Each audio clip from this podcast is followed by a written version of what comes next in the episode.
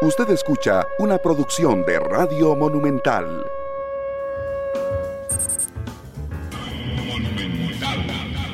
Ahora sí. La radio de Costa Rica, 2 de la tarde con 6 minutos. ¿Qué tal? Muy buenas tardes, bienvenidos a Matices.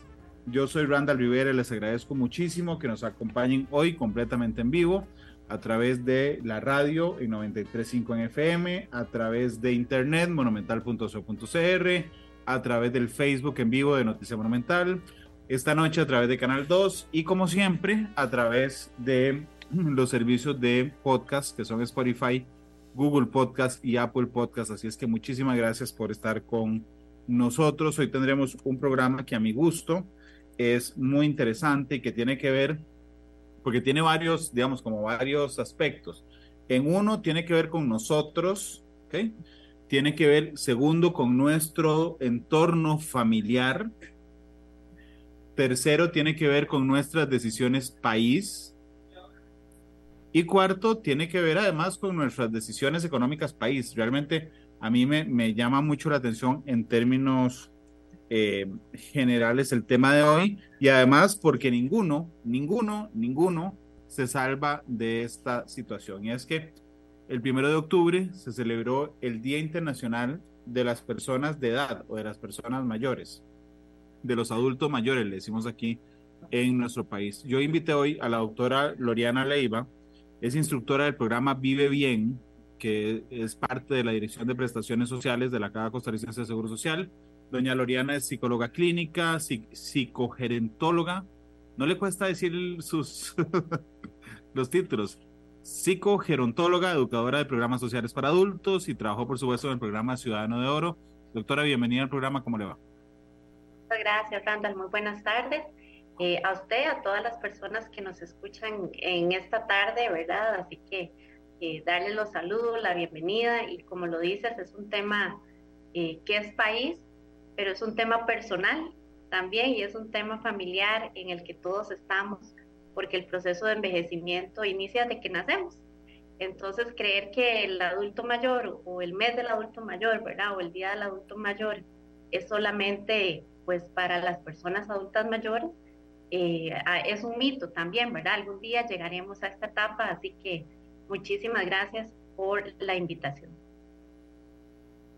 Hoy en Noticias Repretel publicábamos una nota que a mí me pareció muy interesante, que era, vamos a ver, siempre hacemos proyecciones, ¿verdad? De cómo avanza etariamente la población, o sea, es decir, de la población costarricense, cuál es la proyección en cinco años de la gente que tenga más de 65, de la que tenga más de, de 40, de la que esté entre 25 y 40, de... Y resulta que... Eh, en el último corte hay más adultos mayores de 65 años que lo que habíamos proyectado para esta fecha. O sea, es decir, ya sabíamos que el grupo etario superior a 65 años iba a irse engrosando conforme pasan los años, pero pareciera que se está engrosando más rápido de lo que nosotros habíamos eh, proyectado. Eh, y esto tenemos la ventaja, doña Loriana, de que no somos los primeros que lo viven en el mundo. O sea, es decir, hay sociedades que ya pasaron por la, el, final de la, de la, del bono demográfico, como se le llama a esta situación. ¿Qué desafíos nos genera estos datos? A hoy, a hoy, hay 710.417 personas mayores de 65 años en nuestro país, doctora. Así es, Randall, ya un 10%, ¿verdad? Hoy, 2023, ese 10% de la población y o sea, hay dos cosas ahí, ¿verdad? Los países latinoamericanos, sobre todo como Costa Rica, Chile, otros países que tal vez han tenido indicadores de salud, de educación, ¿verdad? A nivel social, eh, están teniendo un envejecimiento muy acelerado o en muy pocos años, ¿verdad? A diferencia, como usted lo decía, ¿verdad? Europa, por ejemplo, América del Norte, lo que es Canadá, este, el mismo Estados Unidos, ¿verdad? Algunos países asiáticos, como que tuvieron un proceso más lento, tal vez para prepararse en todos esos ámbitos. Y eh, a nosotros, digamos, nos ha tocado un poquito más rápido, un poquito más acelerado, como decir, bueno, ¿qué va a pasar? ¿Qué vamos a hacer en lo social, en la salud, en el tema de pensiones, por ejemplo? en el tema familiar, ¿verdad? Hoy en día, eh, esta realidad de la gran cantidad de población adulta mayor, que también se va engrosando por el hecho de la esperanza de vida, ¿verdad? Porque no es solo que se suma, sino que al alargarse esa esperanza, pues bajando la mortalidad, van quedando ahí esta gran cantidad de, población adulta mayor, ¿verdad? Aparte del bono demográfico y todo, todo lo que ha sumado esta cantidad. Entonces, son muchos los desafíos, podría ponerlo en dos planos. Primero a nivel personal, ¿verdad? Porque yo creo que el envejecimiento es una responsabilidad primero personal, o sea, ser conscientes de que estamos envejeciendo desde que nacemos, de que hay un granito ahí de arena que todos ponemos todos los días cuando cuidamos nuestra salud, cuando hacemos ejercicio, cuando cuidamos nuestra alimentación, cuando, por ejemplo, eh, manejamos el estrés, o sea, todo este tipo de cosas, pero se ha tomado más conciencia de esto ahora, ¿verdad? Digamos que la población que estamos ahorita, no sé, el adulto joven, el adulto en la mediana edad y bueno, un poco los adolescentes por ahí. Eh, o sea, ahora que hay más información, se ha tomado esa conciencia de esa responsabilidad que yo tengo en mi salud, ¿verdad? Y cuando digo salud, no solo es física, es emocional, social y familiar, ¿verdad? Que ese es otro punto que, que es un desafío. Y luego viene la parte país, ¿verdad? Bueno, como país, ¿qué desafíos vienen? Muchos, ¿verdad? Y muchos en los que ya se está trabajando. Eh, creo que uno de los desafíos que ha tenido también la caja es el tema de pensiones, ¿verdad? Cuando nos pensionamos a los 65 años de edad, eh, de prácticamente que se está viviendo entre 20 y 25 años más de vida en promedio. En realidad el tico vive más y el tico llega a los 100 años, ¿verdad? Entonces, bueno, ese es un desafío grandísimo, ¿verdad? Cómo tenemos pensiones, ¿verdad? Por tanto tiempo y pensiones que sean, pues, de calidad. E, e, esa es una parte. Otro desafío también es la salud, el estado de salud de las personas. Hoy en día la mayoría de los egresos hospitalarios, la mayoría de las atenciones que brinda la caja son dirigidas a la población adulta mayor. ¿verdad? Entonces, bueno, eso nos pone de cara aquí. Vamos a seguir necesitando los servicios de salud, cómo van aumentando estos servicios de salud, eh, cuántos geriatras, cuántos gerontólogos, cuántos programas, ¿verdad? Deben, deben de ir creciendo para eh, solventar las necesidades de una población eh, evidentemente pues adulta mayor ya, ya grande con otras necesidades, ¿verdad? Esa es otra, otro de los desafíos. Pero también hay un desafío, diría yo, también de infraestructura, ¿verdad? No tenemos em, ciudades, si lo queremos decir así, adaptadas, inclusivas.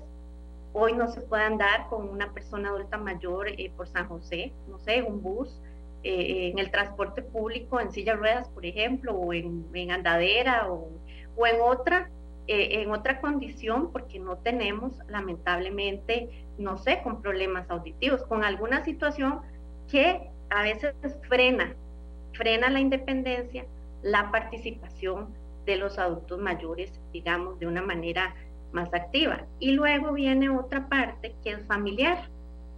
Randall, y en esas que nos falta mucho por prepararnos, porque, bueno, según el informe, desde hace muchos años, ya está el segundo, pero ya desde el primero se decía que eh, todos somos cuidadores o vamos a ser cuidadores de una persona adulta mayor en algún momento y de alguna manera, puede ser directa, puede ser indirectamente, ¿verdad? Puede ser con una dependencia o puede ser que no, pero como como familia nosotros estamos preparados para enfrentar, por ejemplo, la vejez eh, o una situación de enfermedad de nuestros padres, de nuestros abuelos, y nos damos cuenta de que no, ¿verdad? Este, ahí en el programa también en, su momento tuvimos programas para cuidadores eh, con corazón de oro, cuidadores de familiares en general, y de ahí la familia entraba en crisis y decía, no estoy preparada para eso. Entonces, cuando uno ve todo este panorama, dice, nos falta mucho, pero también se ha avanzado mucho, ¿verdad? Eh, desde la creación de la ley se ha avanzado en algunos aspectos, y creo, Randall, que lo que más se ha avanzado es como tener la conciencia de que ahí estamos, para ahí vamos, ¿verdad? Y qué estamos haciendo desde, desde nuestra casa, desde nuestra familia, ¿verdad? Y desde nuestras organizaciones. Pero sí, sí, sí falta bastante, ¿verdad? Por recorrer en el camino. Estaba, mientras usted conversaba, revisando algunos datos y muchos de ellos me parecieron muy interesantes. En el mundo, no en Costa Rica, en el mundo, la esperanza de vida al nacer en 1900, ¿okay?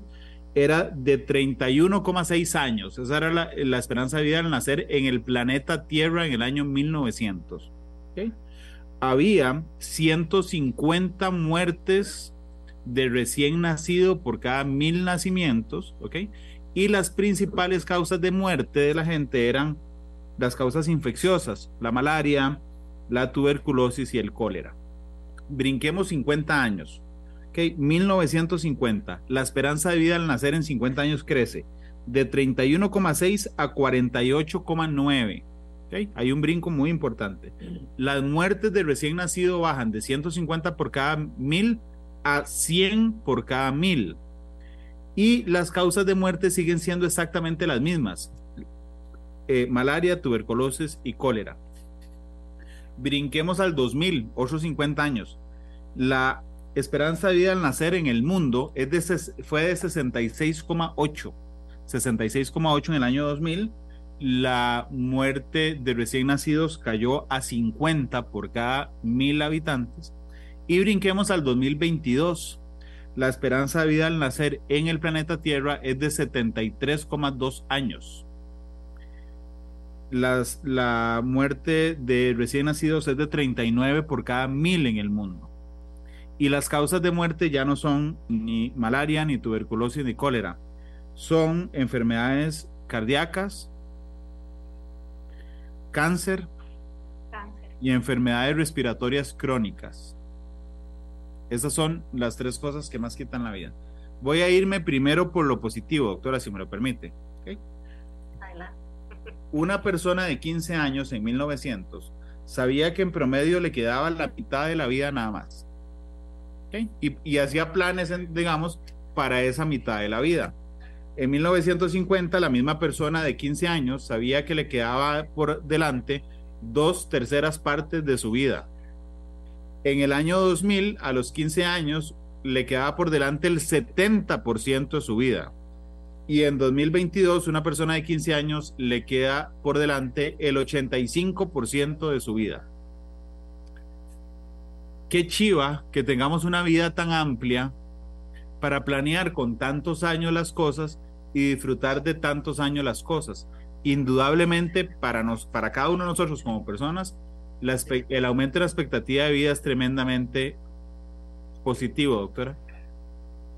Sí, es positivo, o sea, primero un logro, ¿verdad? Como lo, lo iba usted escribiendo a lo largo de la historia, primero un logro de la humanidad, y a nivel de, Costa Rica, y, bueno, un logro también de país, ¿verdad? Porque podría ser que no fuera así en nuestro país, pero gracias a todos estos indicadores, así lo es, ¿verdad? Entonces viene una etapa. Doctora, perdón, es que se nos está metiendo un sonido y yo sé que es a la cabina, si fuera tan amable, dígale a Canal 2, porque no han logrado arreglar lo del retorno, que quite el retorno, por favor, para que no se le meta eso, justo, justo eso que se acaba de meter es lo que no puede meterse don César Salas, que está hoy en la cabina de Monumental, por favor. Doctora, perdón que la interrumpa. No, no, no se preocupen. Este, viendo como dice Randa, lo positivo, eh, yo creo que eh, yo les decía a las personas adultas mayores eh, cuando estaban empezando esta etapa, ¿verdad? O inclusive todavía cuando ahorita trabajamos con los adultos que, que todavía estamos, ¿verdad? Como dice usted, pensando, ok, ¿qué voy a hacer? ¿Qué voy a hacer en esa etapa? Eh, y, la, y también los expertos lo dicen, es la cereza en el pastel, ¿verdad? Es, es ponerle el, el, botón de oro a, toda, a todas las etapas y cerrar, ¿verdad? Mi vida con, con satisfacción, ¿verdad? Con, con alegría, eh, con esa sensación de haber cumplido, de haber conectado y puesto la última fichita a un rompecabezas que se llama mi vida. ¿Verdad? Entonces tenemos la posibilidad de hacer nuestro proyecto de vida que, ojo, el proyecto de vida es un tema del presente, pero también es un tema de esa etapa donde tal vez ya hemos pasado la vida laboral. Claro, doctora Leiva, pero, pero, pero perdón, y otra vez la volví a interrumpir después de haberme disculpado, pero realmente si la vida es una aventura, cada vez la aventura es más larga. Es más larga, sí. Por lo tanto, en teoría debería de ser más reconfortante. Exactamente, debería de ser, pero ¿de qué va a depender ese debería de ser? De mi participación activa en mi proceso de vida y consciente.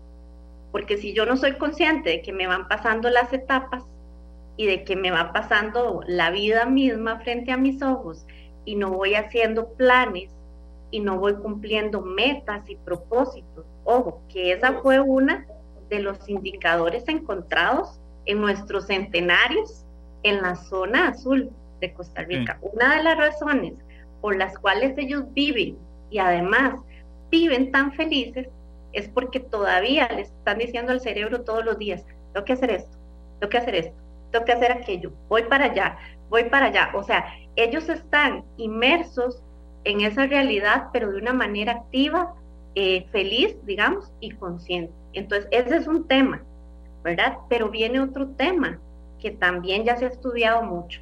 E, es un tema muy interesante, que es la parte, Randall, de las relaciones interpersonales y la compañía. Se ha encontrado, ¿verdad? Se ha encontrado que eh, esta compañía, ¿verdad? Llámese la pareja, y de hecho estaba ahí eh, viendo que la mayoría de personas adultas mayores en Costa Rica viven solas o viven con su pareja. esos son los indicadores. Entonces, pareciera ser que los neurotransmisores que nosotros liberamos cuando estamos en compañía, cuando nos abrazan, cuando nos dicen te quiero, te extraño, te amo, cuando compartimos una fiesta de cumpleaños, no sé, estamos en familia y además estamos pasando una enfermedad y llegan esos hijos y hay ese grupo de apoyo, hace que la persona se sienta realizada y feliz, ¿verdad? Inclusive hay una conexión muy cercana entre la compañía y la felicidad, igual que lo hay entre la soledad y la depresión, la ansiedad, el duelo, ¿verdad? Y hasta la misma este, demencia que puede llegar a ser incapacitante, ¿verdad? Puede llegar a ser una enfermedad incapacitante. Entonces, sí debería ser la cereza en el pastel y deberíamos de sentirnos muy contentos y muy afortunados como país y como costarricenses. Pero la pregunta mía ahí es también, o lo que, ¿verdad? Tal vez podemos hacer ahí y reflexionar a las personas que nos están escuchando es, ¿cómo me imagino yo también en esa etapa? ¿Cómo me veo en esa etapa. Porque si desde ya yo voy diciendo, ay, qué pereza, qué aburrido, voy a estar enfermo, voy a estar enferma, voy a estar solo, voy a estar eh, discapacitado, voy a estar eh, aburrido, ya voy a ser feo porque ya no hay belleza, ya no hay juventud, ya no, ¿verdad? Desde ahí estamos enfermándonos psicológicamente, ¿verdad? Y por ende social y físicamente. Y, y lo peor, Randall, es que eso creemos los jóvenes porque salió un estudio este, donde se ha investigado, o sea, se le ha preguntado a los jóvenes costarricenses que qué piensan del adulto mayor.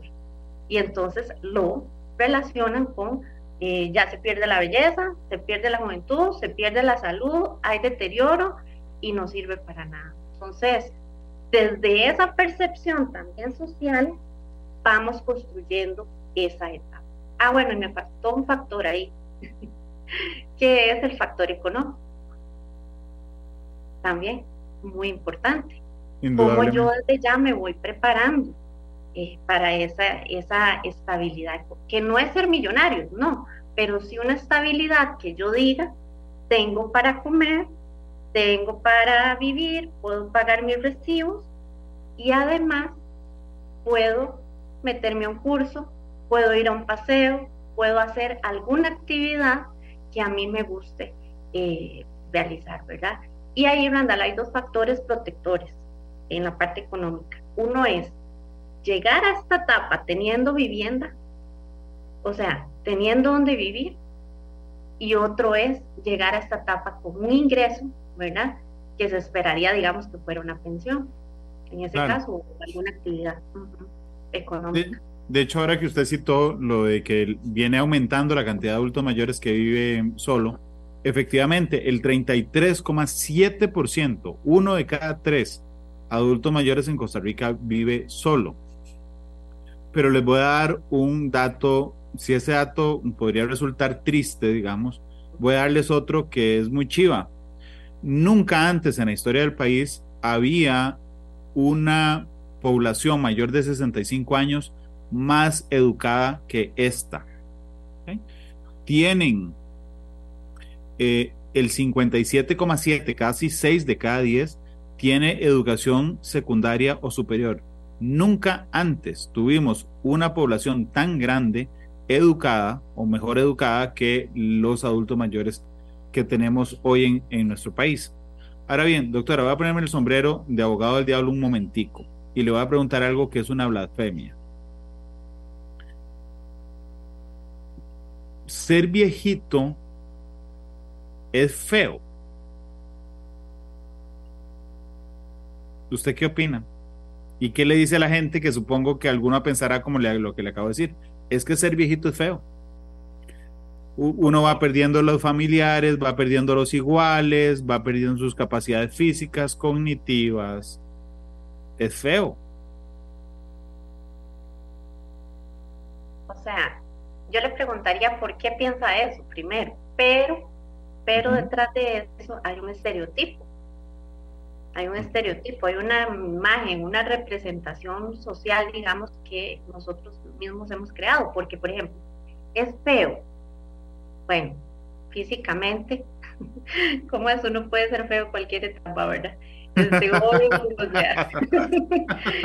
Gracias, ha sido una enorme y buena aclaración.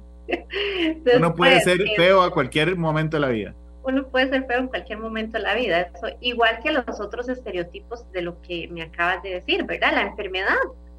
Puedo tenerla en cualquier momento de la vida, ¿verdad? No precisamente eh, ay, ya cumplo 65 años y empiezo. Y es que la gente lo dice, la gente lo dice y lo repetimos, ¿verdad? Me empieza a doler todo, ya voy para abajo. A mí me decía la señora, es que vea, yo ya voy para abajo. Yo decía, pero ¿para abajo a dónde? O sea, ¿qué es lo que usted se imagina que va como bajando? No, o sea, va simplemente en la línea de la vida en que momentos nos enfermamos, momentos estamos bien y momentos nos sentimos mejor. La enfermedad nada que ver. Puede ser que yo sea un adulto mayor, bien, eh, sano, eh, súper bien, y sea una persona joven de 20 años con una enfermedad hasta encamado, ¿verdad? Estos son mitos, son mitos que hay ahí. Ya no aprendo, ya no sirvo, ya no conecto nada, dice la gente, ya perdí la memoria. Perdón, pero se ha investigado también y se ha estudiado de que es por desuso porque no le damos suficiente uso a nuestro cerebro, nos volvemos perezosos y entonces de todo se nos empieza a olvidar o simplemente no le estamos dando una actividad adecuada a nuestro cerebro y así cada uno de los estereotipos, ¿verdad? Ah, es que ya de adulto mayor es horrible porque a uno lo dejan ahí, este, o ya uno lo ven como un estorbo. Bueno, son cosas que tenemos que erradicar porque Randall, sí es cierto que hay una percepción negativa, sí es cierto que hay discriminación que se llama el edadismo, ¿verdad? Por edad. Eh, me discriminan simplemente porque tengo canas, ¿verdad? Yo, yo tengo, aquí no se me ve, pero tengo el pelo blanco, ¿verdad? Entonces, simplemente, a mí me decía una señora eh, que tenía como 50 años, me decía, Loriana, verás que yo tengo el pelo blanco y a mí no me suben a los buses el bus pasa directo y yo ni siquiera soy adulta mayor y yo decía, bueno, eso es discriminación por edad, ¿verdad? Entonces, vienen cada una de esas situaciones eh, físicas, sociales y emocionales en las que estamos llenos de esos mitos y llenos de esos estereotipos, ¿verdad? Eh, por ejemplo, un tema que casi nunca se habla es el tema de la sexualidad, ¿verdad? Ah, es que ser adulto mayor ya es ser asexuado donde somos seres sexuales desde que nacemos hasta que morimos y podemos volvernos a casar a los 90 años. Y yo fui a siete bodas, imagínense, a siete bodas fui yo, de invitada eh, de adultos mayores que se enamoraban y que se conocían y, y a veces me acuerdo una señora que me decía, ay Lorian, que no me voy a casar, eh, me voy a ir a vivir en concubinato escandaloso, que me voy a ir a vivir, ¿verdad? Como pidiendo permiso, me voy a ir a vivir y, sea, sos una adulta, una adulta que tiene todas las facultades para tomar esas decisiones, para disfrutar de una sexualidad, de una pareja, del amor, eh, de nuevas cosas, ¿verdad? Y realmente lo que hacen estos mitos de ellos es bloquearnos a nosotros mismos, pero también nos llevan a maltratar muchísimo, ¿verdad? Muchísimo. O sea, Randall, yo supe, yo, supe testigo de hijos, por ejemplo, que hasta encerraban a sus papás o les quitaban el teléfono celular, que es una violencia, ¿verdad? Es un tipo de violencia contra el adulto mayor, para que no se volvieran a enamorar o no tuvieran un novio o una novia, ¿verdad? De su edad. Entonces, eh, ¿por qué?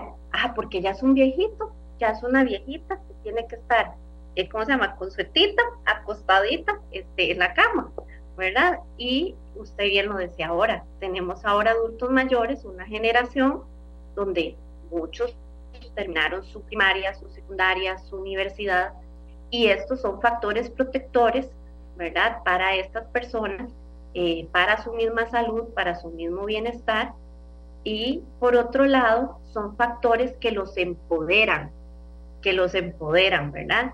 Y entonces dicen, no, un momentito, a mí me dejan vivir mi etapa como yo quiera, ¿verdad? A mí me dejan vivir esta, esta, esta cereza del pastel, a mí me la dejan vivir como yo la quiero vivir. Y qué dicha, porque esa, esa es la adultez mayor, ¿verdad? Una etapa de disfrutar también. De hecho, doctora, primero admito que me hizo la tarde con que uno es feo a cualquier momento de la vida. Esa frase me hizo la tarde, muchas gracias. Pero además, creo que es muy positivo ver eh, esto como la cereza del pastel.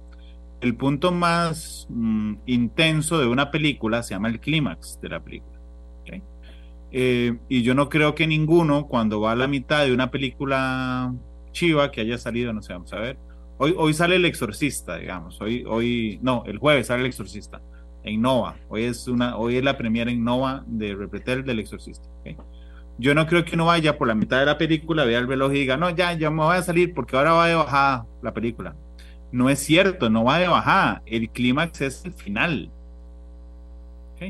Entonces, de, tal vez es esa, justamente, ¿verdad? Ese, ese prejuicio que tenemos de que uno va de bajada porque va perdiendo en lugar de ir ganando cada vez más hasta que, bueno, hasta que la vida se acaba, ¿verdad?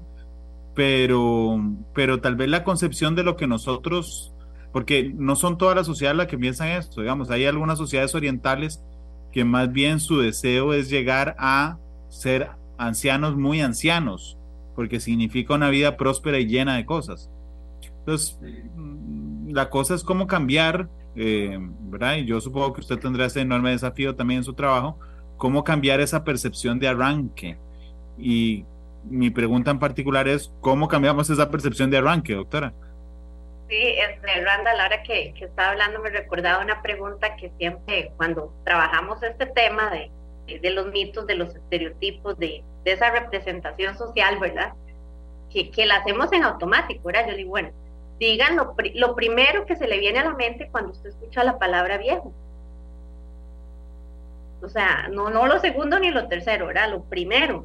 Y generalmente el 90% de las personas dicen eh, que está robando cielo, que ya no sirve para nada, que de viejo, obsoleto, de ya feo, feo, como decíamos, ¿verdad? O sea, algo, algo que no, ¿verdad? Algo que es negativo. Entonces, lo primero erradicarlo creo que va mucho por esa educación. Y la educación, y no lo digo yo, lo dicen ya los expertos en el país, que debe de ser, Randall, desde niños. O sea, desde niños debe haber ese cambio de chip, ya desde las escuelas, los colegios, eh, debe haber ese, esa preparación, ¿verdad? Para esa etapa. claro, perdón, para ver, para ver si cuando usted le pregunta a uno, ¿Qué es lo primero que se le viene a la mente cuando uno dice viejo? Sea experimentado, por ejemplo. ¿Verdad? O sea pleno. Ah, sí, sea, sea sabiduría, Ah, exactamente, y no sea y no sea feo, viejo. Exactamente, entonces tiene que haber, tiene que pasar por un proceso primero de desmitificación de esas creencias, o sea, de dónde vienen. Bueno, sabemos que vienen, ahora usted mencionaba las, las sociedades orientales, ¿verdad? Donde hay una visión tal vez no tan capitalista, tal vez no, tan, ¿verdad? Este, que se valora la juventud, la, la, fuerza, la productividad, digámoslo así, ¿verdad? Y entonces hay otra visión, hay otra visión. Pero de este lado del charco, lamentablemente, tenemos que batallar con esa visión de si usted no produce, no sirve, ¿verdad? Eh, de si usted este, generalmente cuando ya se termina la vida laboral y la persona se pensiona y se jubila, eh, se cree que ya no sirve, que ya no está produciendo, que ya no está haciendo nada. Y no es así, ¿verdad? No es así. La persona sigue activa en todas sus áreas y en todos sus niveles. De hecho, que eh, hay, un estudio que se hizo a nivel latinoamericano donde eh, queda en evidencia que si no fuera por las personas adultas mayores, de no se mueve el país. ¿verdad? Y precisamente las que están ya fuera de la vida laboral, no se moverían las comunidades, no se moverían eh, las juntas de salud, no se moverían las municipalidades, no se moverían las asociaciones de desarrollo, no, no se moverían los hijos, porque muchas veces son los padres los que cuidan estos nietos, ¿verdad? Muchas veces son estos adultos mayores los que se hacen cargo de una persona con discapacidad 24/7, eh, ¿verdad? Para que otros miembros de la familia produzcan, entre comillas, ¿verdad? Produzcan, entre comillas. Pero lo que iba con esto es que primero, Randa, con la pregunta, un proceso de desmitificación, ¿verdad? ¿Dónde viene eso y por qué? Y segundo, de reeducación, diría yo, ¿verdad? Y informarnos qué es realmente la adultez mayor, qué es realmente el envejecimiento, que no es lo mismo, son dos cosas diferentes, qué es realmente esta etapa de la vida y qué bueno nos trae, ¿verdad? Que nos trae muchas cosas buenas. Es más, yo diría que el 90% de las cosas que nos puede traer, eh, no solo la adultez, cada etapa son buenas. El asunto es desde dónde lo estamos nosotros viendo, ¿verdad? Tiene toda la razón en desmitificar y, efectivamente viene, digamos, desde los prejuicios personales que nos generamos en la familia, en la escuela, en los medios de comunicación. Pero hay algo que a mí siempre me ha llamado la atención, que es cuando esa mitificación viene de la institucionalidad. Y doctor, aquí, perdón, la voy a poner en camisa de once varas porque usted trabaja en la caja, pero hay una cosa, una cosa de la caja que yo siempre digo que es raro, porque no hay nadie que diga, vea, vamos a cambiarle el nombre al régimen, en serio, por favor, que no se llame invalidez, vejez y muerte. O sea, vea la, la, incluso la carga incluida en ese régimen. Yo, yo digo, bueno, no importa, vea, con todos los pleitos que ha habido sobre si es sostenible o no sostenible, Está bien, no importa, eso es más complejo. Lo otro es, solo cámbienle el nombre. O sea, diga, dejemos de llamarle invalidez, que ya no se usa, invalidez, vejez y muerte. Imagínense la tristeza, usted y yo cotizamos, la tristeza cuando uno ve una orden patronal que dice, yo pagué por invalidez, vejez y muerte. Es realmente muy complejo. Y es una muestra, por supuesto que la doctora no es responsable de eso, pero es una muestra de que la institucionalidad, a través del lenguaje, como en este caso, también genera mitos muy difíciles de manejar. Exacto, el lenguaje es algo que tenemos que cambiar también, ¿sí? Este, y sí, o sea, Randall, toda la razón, le doy toda la razón, ¿verdad? Y, lo hemos analizado también y conversado de que eh, de, es un reglamento de 1947, pues, lógicamente en ese momento esos eran los términos, ¿verdad? Pero eh, sí hay que hacerle ahí un cambio a esa, esa cara, ¿verdad? Porque de a mí me dicen se está pensionando por vejez, que de hecho ya no es el término que se utiliza, ¿verdad? Ahora se utiliza pues la, la adultez mayor. Y otra cosa importante es decir que el, el nombre de persona adulta mayor, que viene desde el 1999 en la ley, fue hasta elegido por los mismos adultos mayores, ¿verdad? Porque sigue siendo persona, sigue siendo un, un adulto, ojo, que a veces cuando cumple los 65 creemos que ya no es adulto, creemos que se convirtió en niño y hay que decirle lo que tiene que hacer. No, no, no, es adulto y además es mayor, entonces todavía tiene más propiedad de sabiduría y de decirnos a nosotros qué es lo que tenemos que hacer. O sea, vea todo lo que trae esa palabra, persona, adulta mayor. Y otra cosa de invalidez, efectivamente, ya no se utiliza, ni en el término legal lo utilizaría, ¿verdad? Y eh, la persona con discapacidad, ¿verdad? Bueno, aunque no es lo mismo que el no poder realizar un, trabajo, pero ese es otro tema. Eh, y, eh, y de ahí muerte, ¿verdad? Que muerte no sé cómo le llamaríamos, pero... No, yo tampoco, pero, es que, pero es que realmente me digo, qué feo nombre de régimen. Sí, sí, sí, totalmente, hay que hacer un cambio ahí de, de paradigma y... E, es más, el término correcto de la pensión, por ejemplo, es jubilación, porque tiene la carga en la palabra de un momento de júbilo, donde usted disfruta lo que sembró durante, durante todo el tiempo. Pensión se entiende por una ayuda que alguien le da. Eh, por eso es que el lenguaje es tan importante. Aunque no es lo mismo. No es lo mismo pensionarse que jubilarse. Son dos cosas diferentes. Digamos, pensionarse es, eh, como bien lo dices, ¿verdad? Ese ingreso mensual para el cual yo he cotizado. Eh, y he tenido un, beneficio por tener edad y cuotas y ya recibo. Eso, eso es la pensión. La pensión es la plata, la ayuda. Exactamente. Y la jubilación, ¿verdad? Como bien lo dices, viene la palabra júbilo y significa alegría, es una etapa de la vida en que yo enfrento cambios y que además, y ahí sí, lleva una construcción muy parecida al tema que estamos hoy conversando, del envejecimiento de la persona adulta mayor también, si lleva una preparación de toda mi vida, la jubilación. O sea, hoy Randall, yo, las personas que estamos eh, laborando, ¿verdad? De una manera activa, nos estamos preparando para la jubilación, porque hay una construcción. O sea, desde ya vamos pensando, ¿con quiénes voy a estar en esta etapa? ¿Cuál va a ser mi familia?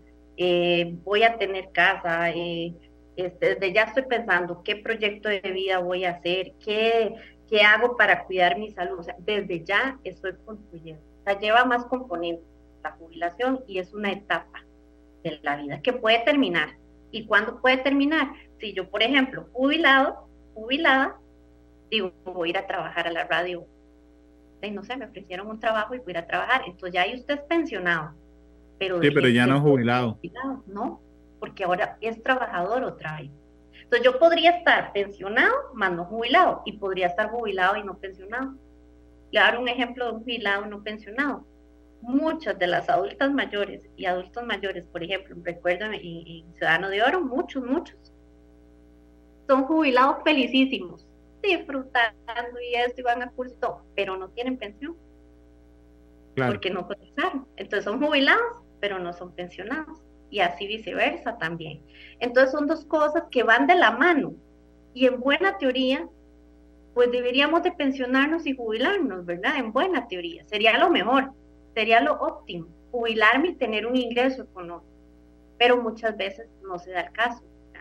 Entonces, ese tema de la jubilación sí tenemos la papa en la mano, porque yo hoy puedo decir, bueno, voy a hacer un ahorrito de una pensión complementaria voluntaria.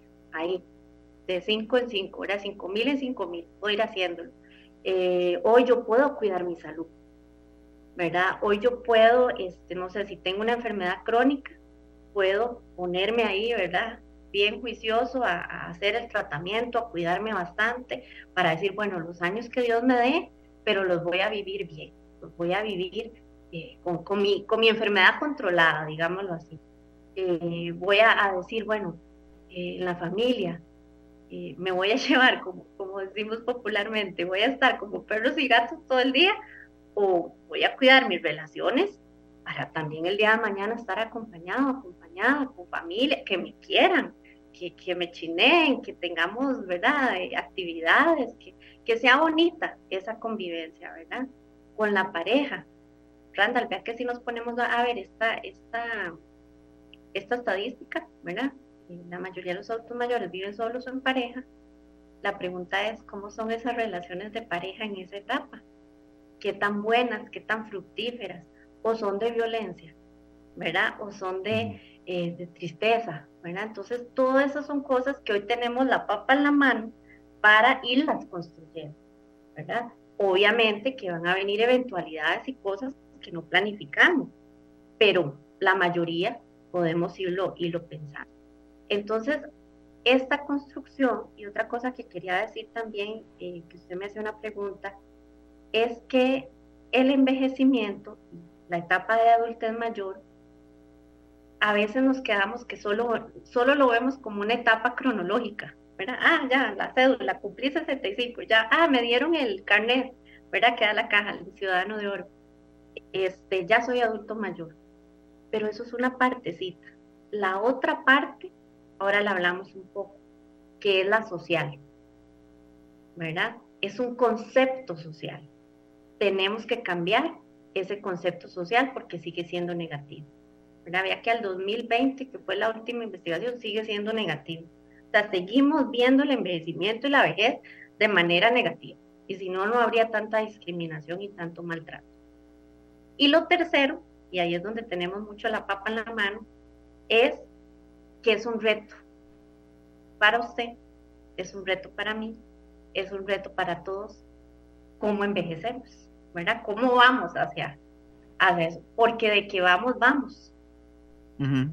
¿Verdad? Porque ahí lo dicen las estadísticas, que la mayoría para el 2050 vamos a pasar los 80. Entonces no lo dice Loriana, no lo dice la caja, no lo dice este, una persona, no lo dicen las estadísticas. Entonces ahí vamos a llegar. ¿Cómo vamos a llegar? Es nuestra tarea también individual. Doctora Leiva, permítame ir a una pausa comercial. Es la única que haremos hoy en Matices. Cuando regresemos nos quedarán como tres minutos más o menos de programa. Eh, y yo siempre le pido al invitado o la invitada que escoja una canción para cerrar el programa. Entonces vaya pensando y al puro final del programa le pido la canción. Son las 2.48 eh, a la cabina. Si me pueden poner el retorno en el corte comercial sería un detallazo para escuchar cuando volvamos del corte comercial y ya regresamos con la doctora Loriana Leiva. Vamos a la pausa. Gracias por estar con nosotros. La radio de Costa Rica, 2.55, nos quedan dos minutos al aire. La población mayor de 65 años tiene dos cosas que el resto de la población no tiene juntas. Bueno, la mayoría no tiene juntas. Experiencia y tiempo libre. Como sociedad, cómo aprovechamos ya no desde yo, sino desde la institucionalidad, desde, desde la sociedad, esas dos cosas que muy poca gente tiene, tiempo libre, si está jubilado, y em, experiencia, doctora Leiva. Bueno, hay muchos programas, ¿verdad?, que existen a nivel nacional, a nivel de las universidades públicas de hace más de 30 años, existen programas muy completos ¿verdad? Para aprovechar esa sabiduría, ese conocimiento de la, de la persona adulta mayor, pero también pues para aprovechar ese tiempo libre de una manera productiva, el programa Ciudadano de Oro, ¿verdad? De, la Dirección de Prestaciones Sociales de la Caja también y a nivel nacional, eh, pues tiene una serie de actividades donde no solamente es la recreación y el tiempo libre, ¿verdad? Sino el aprendizaje y una parte también que creo que aprovecha mucho la población adulta mayor es el voluntariado, ¿verdad? Ser voluntarios en diferentes actividades, en diferentes instituciones.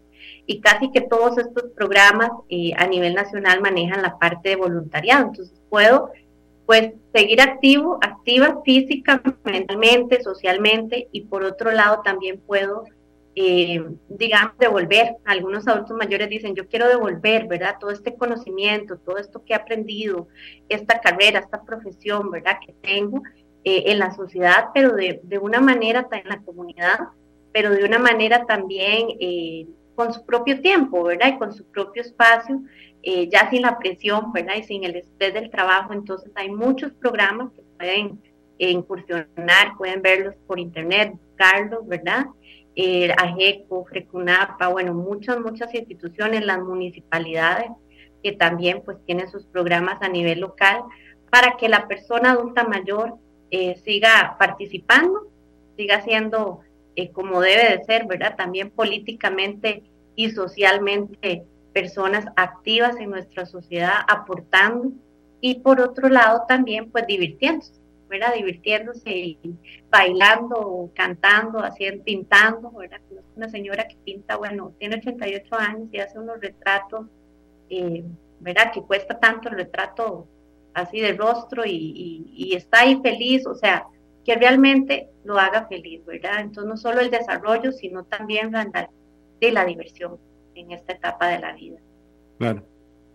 Doctora Leiva, muchas gracias. Ha sido muy interesante el programa de hoy. Muchas gracias. No, muchas gracias a usted y a todas las personas que nos están escuchando, viendo. Eh, pues muchísimas gracias por el espacio. Muy contenta, de verdad. Muchas gracias, doctora. ¿Con qué canción le gustaría irse? Bueno, cuando usted me, lo dijo, en ese momento me vino a la mente la de Serrat, eh, cantar. Esa fue la que me vino a la mente.